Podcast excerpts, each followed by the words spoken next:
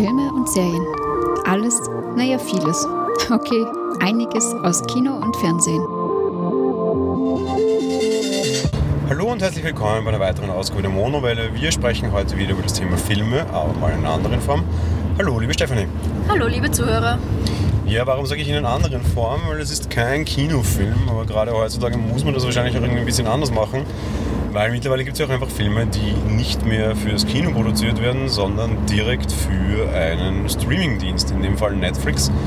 Wir sprechen heute über Auslöschung. Eben, was ist so besonders an einem Film? Der wurde direkt für mehr oder minder einen Streamingdienst produziert, wobei ganz so stimmt es nicht, weil an und für sich wurde zum Beispiel in den USA sehr wohl ins Kino gebracht. International wurde sich dazu entschieden, die Vermarktungsrechte Netflix zu überlassen. Das heißt, es ist so ein bisschen so eine Zwischenlösung. Es gibt ja sehr wohl auch Filme, gerade irgendwie der letzte Adam Sandler-Film zum Beispiel, die direkt für Netflix von Haus aus so produziert wurden. Hier geht es ja nur darum, dass die Vermarktung dann an Netflix ging international, weil man davon ausging, dass er nicht ausreichend erfolgreich sein wird. Um ihn in die Kinos zu bringen und da die große Marketingkampagne zu führen, war vielleicht auch jetzt nicht so die schlechte Entscheidung, wobei das dann ja schon ein bisschen dem Fazit vorgreift.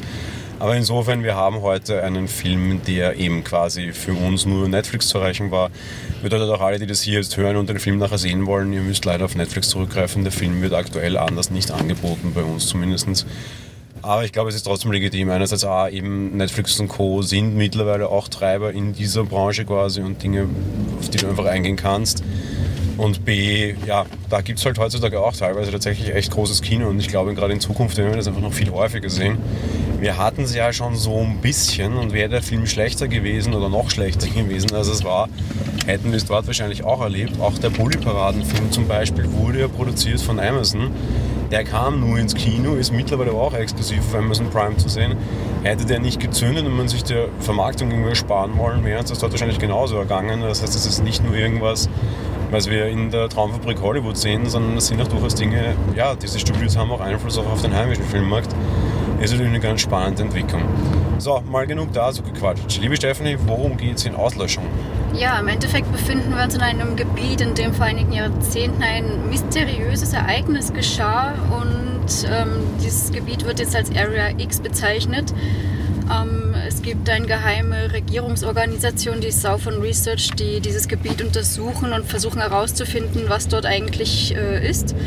Nur nach elf Expeditionen ist bis dato nur ein Mann zurückgekehrt, nämlich der Ehemann unserer Protagonistin Lina, eine, eine Biologin. Und der fällt kurze Zeit darauf ins Koma. Alle anderen sind mehr oder weniger da drin oder danach immer irgendwie an Krebs verstorben. Und nun bricht man auf, um eine zwölfte Expedition bestehend aus einem reinen Frauenteam dort hineinzuschicken, allesamt ähm, ja, Studierte, also Geologe, Biologin und so weiter. Und die machen sich auf den Weg in diese Area X unter den sogenannten Schimmer und versuchen dort das Mysterium aufzudecken. Ja, ich glaube, wir können durchaus noch ein bisschen weitergehen. Der zurückgekehrte Ehemann von, von Lina stirbt dann auch sehr gleich, kurz nachdem er da ist quasi. Und Lina schließt sich eben auch dieser Expedition an. Das heißt, das ist, äh, ja, der Film startet relativ gleich unter sehr schwierigen psychischen Vorzeichen für unsere Protagonistin, was nämlich, glaube ich, für den Film eine sehr wichtige Sache ist, weil es geht auch sehr stark ins Psychologische hinein. Ich glaube, das kann man jetzt auch dazu sagen. Ich sehe es noch nicht als Spoiler, weil das passiert irgendwie auch so 15 bis 20 Minuten nach Start und ist eben wesentlich Hauptinhalt dieses Films ist definitiv die Reise an sich, die sie in diesen Schimmer hineinmachen oder unter diese Kuppel quasi. Und ja, ich glaube, man muss immer noch eben dazu sagen, dass er quasi am Weg ins Spital stirbt und sie sich dann mehr oder minder dieser Expedition, sagen wir mal, halb freiwillig anschließt. Ne? Genau, ja, ist richtig. Kommen wir zur Besetzung und der Film ist an und für sich sehr stark besetzt. Die Hauptrolle, die Line, spielt Natalie Portman, die kennen wir zum Beispiel aus Star Wars, aber auch aus Jackie in letzter Zeit. Die zweite Hauptrolle, eben ihr Ehemann, den Kane, der wird gespielt von Oscar Isaacs. Den kennen wir auch aus Star Wars, wobei Portman kennen wir aus Star Wars 1 bis 3 und Oscar Isaacs kennen wir aus den beiden neuen Star Wars Teilen vor allem. Als Regisseur, und das ist wahrscheinlich das äh, beeindruckendste an dem Ganzen gewesen war auch der Teil, den Netflix dann so, was Vermarktung betrifft, relativ gut aufgegriffen hat. Und es war auch der Grund, warum ich den Film unbedingt sehen wollte, ist Alex Garland. Ähm, den kennen wir als Ex Machina, für mich einer der besten Filme der letzten Jahre und einfach ein Sensationsfilm, der auch psychologisch sehr anstrengend war, was mir auch schon ein bisschen zeigte, was dieser Film wahrscheinlich für mich erwarten lässt. Ex Machina war zwar auch optisch jetzt nicht so schlecht, war aber vor allem psychologisch, finde ich, ein sehr anspruchsvoller Streifen, weil er halt irgendwie so auf die Grenzen zwischen Mensch und Maschine hinging und auf diesen permanenten Turing-Test quasi. Das ist ja dieser Test, wo du irgendwie versuchst, ob Maschinen noch wie Maschinen wirken. Was vielleicht auch daran liegt, dass ich tatsächlich in den letzten Jahren immer wieder als Turing-Tester arbeite. Äh, das heißt, wir sei äh, Ex Machina sensationeller Film und äh, Auslöschung war jetzt übrigens ein zweiter Film. Ähm, ansonsten, ja, es ist nach einem Buch, der gleichnamige Roman stammt von Jeff Vandermeer. Es ist einer von mehreren Teilen, der dürfte mittlerweile, weiß ich nicht, er hat so ein paar Romane in diese Richtung und ja, die, die Filmrechte liegen offensichtlich alle bei Garland bzw. bei dem Team rund um Garland. Hast du zur Besetzung noch was zu sagen kurz? Nein, ich hätte jetzt nur auf Natalie Portman da so hingedeutet. Ex Machina, wie hat dir der gefallen? Ähm, ja, ich fand den ganz gut, soweit ich mich erinnere. Mhm. Gut, kommen wir mal auf. Mh, hm, ja, machen wir es. Ich, ich glaube, das wird sich jetzt generell in Zukunft durchsetzen. Wir beginnen mal bei den immer weniger diskussionsreichen Dingen. Wir beginnen mal bei der technischen Umsetzung. Äh, ich fand die technische Umsetzung unglaublich gut. Mir haben die ganzen Effekte und alles, was da drin war, sehr, sehr gut gefallen. Also da kann ich echt sagen, Hut ab, muss ich gestehen. Ja, das muss man jetzt vielleicht ein bisschen elaborieren unter Anführungsstrichen. Sie bewegen sich eben in diese Kuppel hinein, wo dieses Prisma quasi ist. Ein Prisma ist ja mal so ein Teil, das Licht bricht. Und das ist jetzt nicht nur einfach so ein Joke hier drinnen und Lichtbrechung ist es nicht einfach nur, weil halt diese Kuppel irgendwie im Himmel schwebt und dort irgendwie halt quasi das, das, das, das Licht der Sonne gebrochen wird, sondern Prisma es ist generell alles einfach extrem farbstark. Das betrifft auch irgendwie die Umwelt, weil irgendwie kriegen wir nachher mit, dass die offensichtlich auch so ein bisschen verändert davon ist und so. Und das ist schon mal sehr stark. Auf der anderen Seite wird das alles so ein bisschen, finde ich, zu so einer eigentlichen Albtraumhaftigkeit weil du siehst, dass irgendwie ehemalige Expeditionsteilnehmer offensichtlich dort verändert sind und wie sie verändert sind, dürfte teilweise sehr grauenvoll sein, beziehungsweise ob das grauenvoll war, weiß man gar nicht, aber sie werden so quasi so ein bisschen von der Natur eingesaugt und im Endeffekt werden dann so sehr schaurige Gemälde damit gemalt, mit sehr bunten Farben und mit sehr grauslichen Szenen, die darauf dargestellt werden, wobei es ist nicht blutig oder nicht gewalttätig, sondern einfach, weiß ich was, eine, eine Schlimmpflanze, die einen Menschen da eingefangen hat mit einer sehr, sehr, sehr verzerrten Mine oder auf einer anderen Seite dann halt auch teilweise einfach Pflanzen, die offensichtlich menschliche Gestalten versuchen zu adaptieren und solche Dinge. Das heißt, A, es ist alles sehr bunt und B, es ist teilweise auch sehr plastisch und macht dadurch aber auch sehr irgendwie schaurige Gemälde. Finde ich beeindruckend mal was ganz Neues.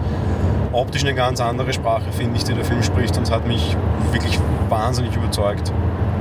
Ja, eben. Also ich fand das auch wunderschön und äh, diesen Schimmer, das hast du auch schon, es sieht auch so aus wie so Seifenblasengemisch am Anfang erstmal, sage ich mal. Das war auch schon sehr gut dargestellt. Diese Grenze zwischen dem normalen Gebiet und dieser Area X quasi war auch schon super gemacht. Und dann eben, wie du schon sagst, diese ähm, Bilder, die sie malen, auch sei es mit diesen Naturgewalten dann in diesem Gebiet oder auch ähm, ja, was sie da haben, generell ähm, diese Genetikvermischung, das war super gemacht. Was ich auch sehr, sehr beeindruckend fand, ist so generell, ich war von der Kameraführung sehr begeistert. Ähm, Licht war, also jetzt Licht nicht nur im Sinne von Lichteffekte, sondern auch generell Licht und Ausleuchtung war extrem gut gemacht. Also technisch war da, finde ich, auf einem extrem hohen Niveau. Und was mich auch sehr beeindruckt hat, und das kann ich jetzt leider ohne Spoiler nicht weiter ausführen, war so das Thema Bewegung und Bewegung von Charakteren, Bewegung von Umwelt. Man hat am Ende einen Abschlusskampf, der auf gewisse Spiegelmechaniken setzt der einfach irre, irre gut gemacht war. Und so ein bisschen was Tänzerisches hatte, eben diese Spiegelmechanik hatte. Also technisch war der ein Traum, ganz ehrlich. Ja. Technisch war der eine Sensation. Sehe ich eben genauso. Und das als so ohne das abwertend zu meinen, reine Produktion eines für einen Streaming-Anbieter. Also Hut ab. Nee, das muss man nochmal ein bisschen auseinandernehmen, das ist es nicht. Es ist eine Kinoproduktion, die offensichtlich nicht gut genug fürs Kino war und wo man das Budget nicht reinstecken wollte. Er lief in den USA schon im Kino und da war schon fürs Kino gedacht. Ja. Also natürlich jetzt irgendwie so eine, so eine, gewisse Geschichte mitschickt von wegen, naja gut, aber wo ist denn der Haken? Und ich glaube, auf den kommen wir noch, weil der Film hat halt schon ein paar Haken. Ja. Das ist richtig, ja. Dann machen wir weiter mit Schauspielerei. Schauspielerische Leistung? Hat mir soweit auch sehr gut gefallen. Also mich haben die Darsteller soweit überzeugt. Ich könnte mich jetzt da irgendwie nicht grob an irgendwas erinnern, was ich irgendwie schlecht gefunden hätte oder so. Also was jetzt das Schauspiel halt betrifft. Ja, ich kann es ähnlich kurz halten wie du mich deiner Meinung aber nicht anschließen. Ich fand alle einfach gerade nicht schlecht. Mit der Ausnahme von Natalie Portman fand ich alle wirklich so richtig unterirdisch. A6 mag ich sowieso nicht und in dem Film hat er mir einfach wieder erklärt, warum. Also der hätte in Ex Machina die Maschine spielen können, aber dann wäre der Film nach drei Minuten ausgewiesen, weil den Turing-Test hätte er sofort verloren. Wenn du den anschaust, denkst du, das ist ein Roboter. Das hat in dem Film schon so eine gewisse Bewandtnis, trotzdem ist es einfach absolut langweilig und einfach bäh, ja. Und alle anderen Nebendarstellerinnen vor allem finde ich auch so richtig ich finde sie langweilig, weil der Film hat eine gewisse psychische Aussage drinnen, die die einfach schauspielerisch nicht darstellen können.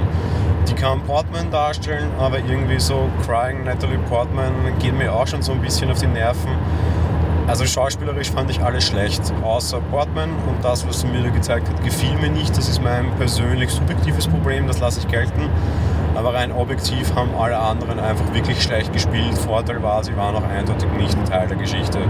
Hauptrolle war Portman, die haben wir zu 80% gesehen.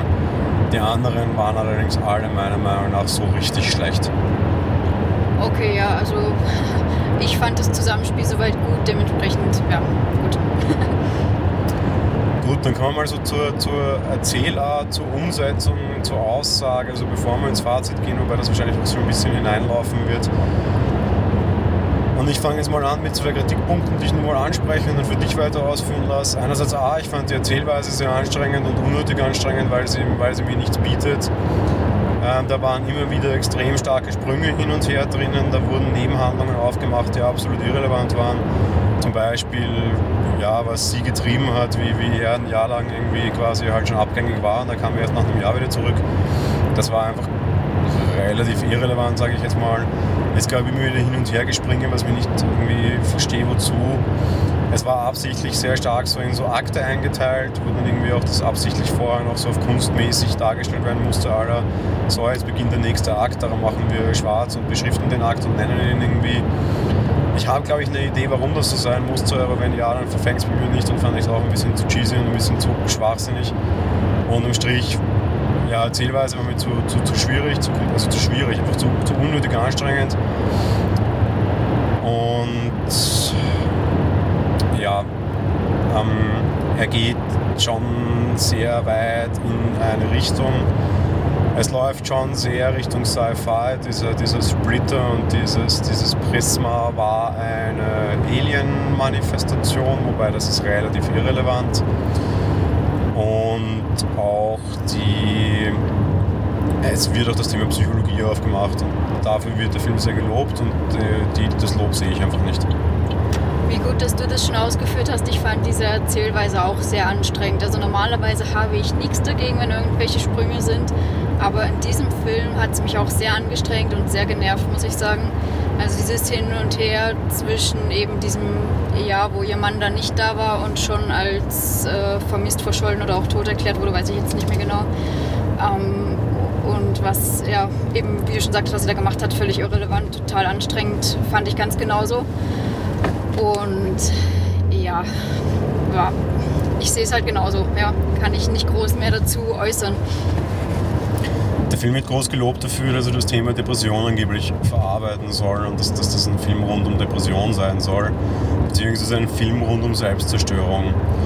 Und ich habe mir zuerst ein bisschen Gedanken dazu gemacht und mir gedacht, vielleicht sollen diese Akte, die da, die da absichtlich eingezeichnet werden, so ein bisschen nach dem Schema die fünf Phasen der Trauer vielleicht sogar sein, weil sie ja vielleicht Trauerbewältigung zu tun hat, weil ihr Mann starb.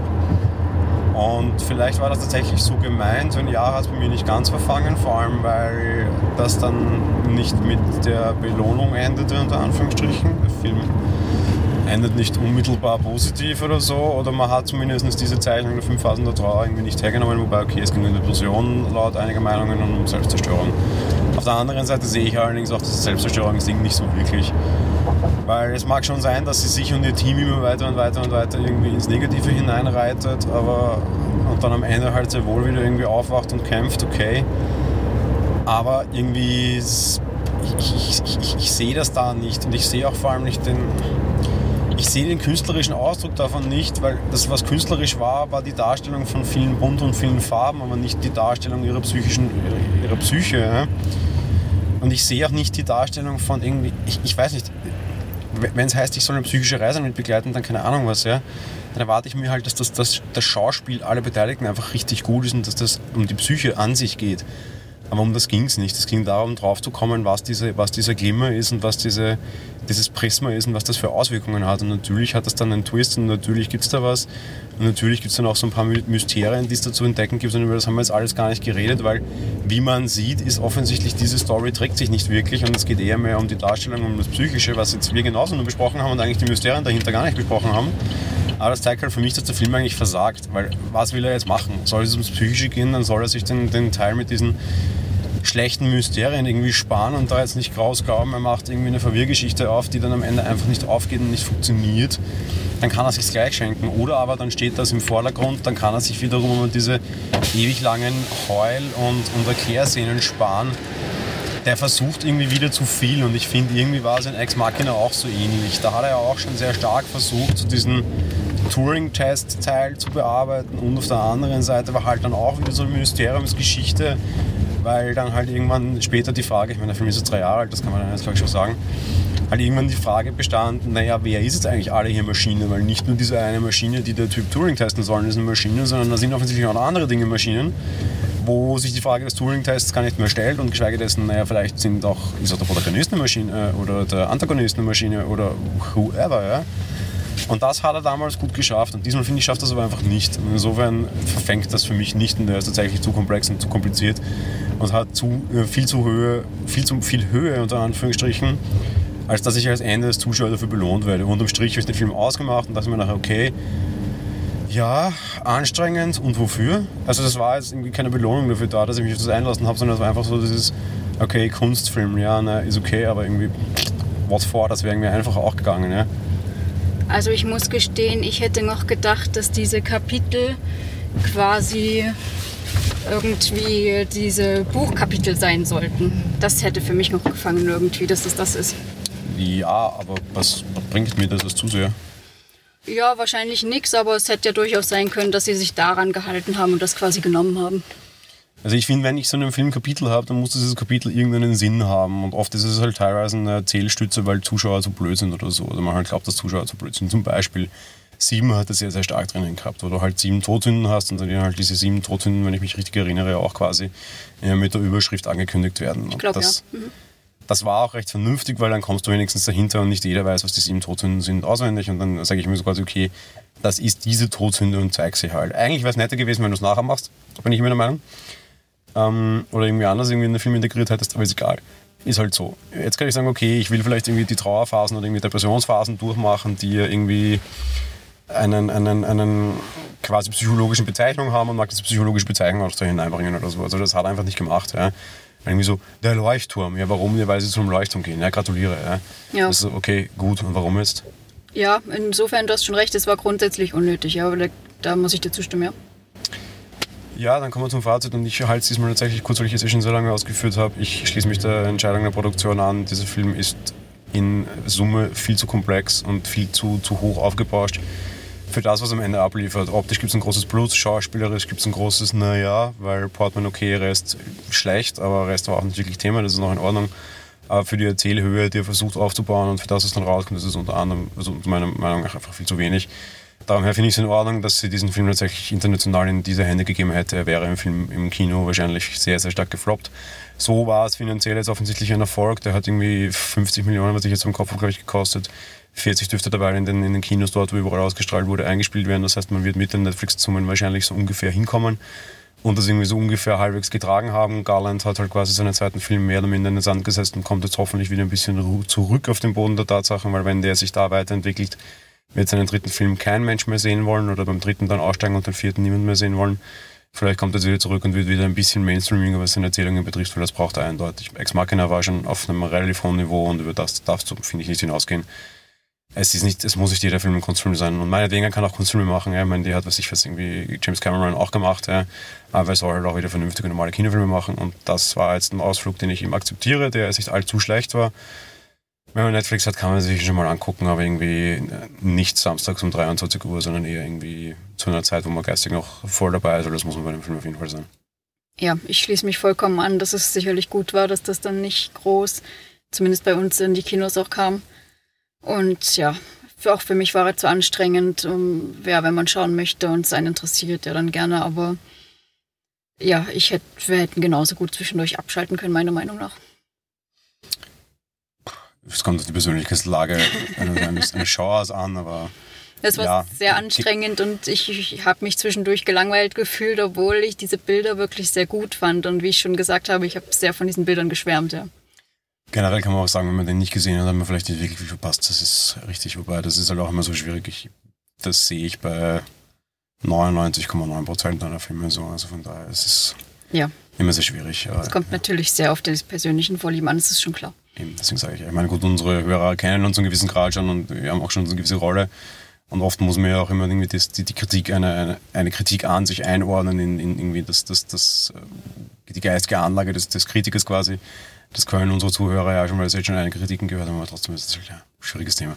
Es ist egal, so unterm Strich, ja, Geht so. anstrengendes Mittelmaß. Genau. ja, dementsprechend, ich glaube, da sind wir hier fertig und wir freuen uns auf jeden Fall, demnächst wieder über einen anderen Film oder Serie zu berichten. Genau, wir hören uns bald wieder und ja, euch viel Spaß. Mit Netflix hat viele andere Sachen auch, die nett sind. Viel Spaß mit Netflix in dem Fall. Genau, viel Spaß. Tschüss. Bis bald, ciao.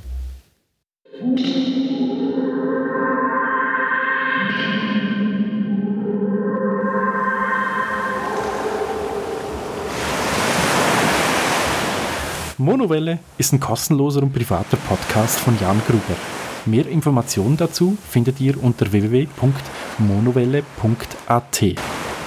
Abonniert den Podcast mit iTunes oder dem Podcatcher eurer Wahl. Wir freuen uns über Kommentare auf der Webseite, Audiokommentare, Empfehlungen oder gar Bewertungen bei iTunes.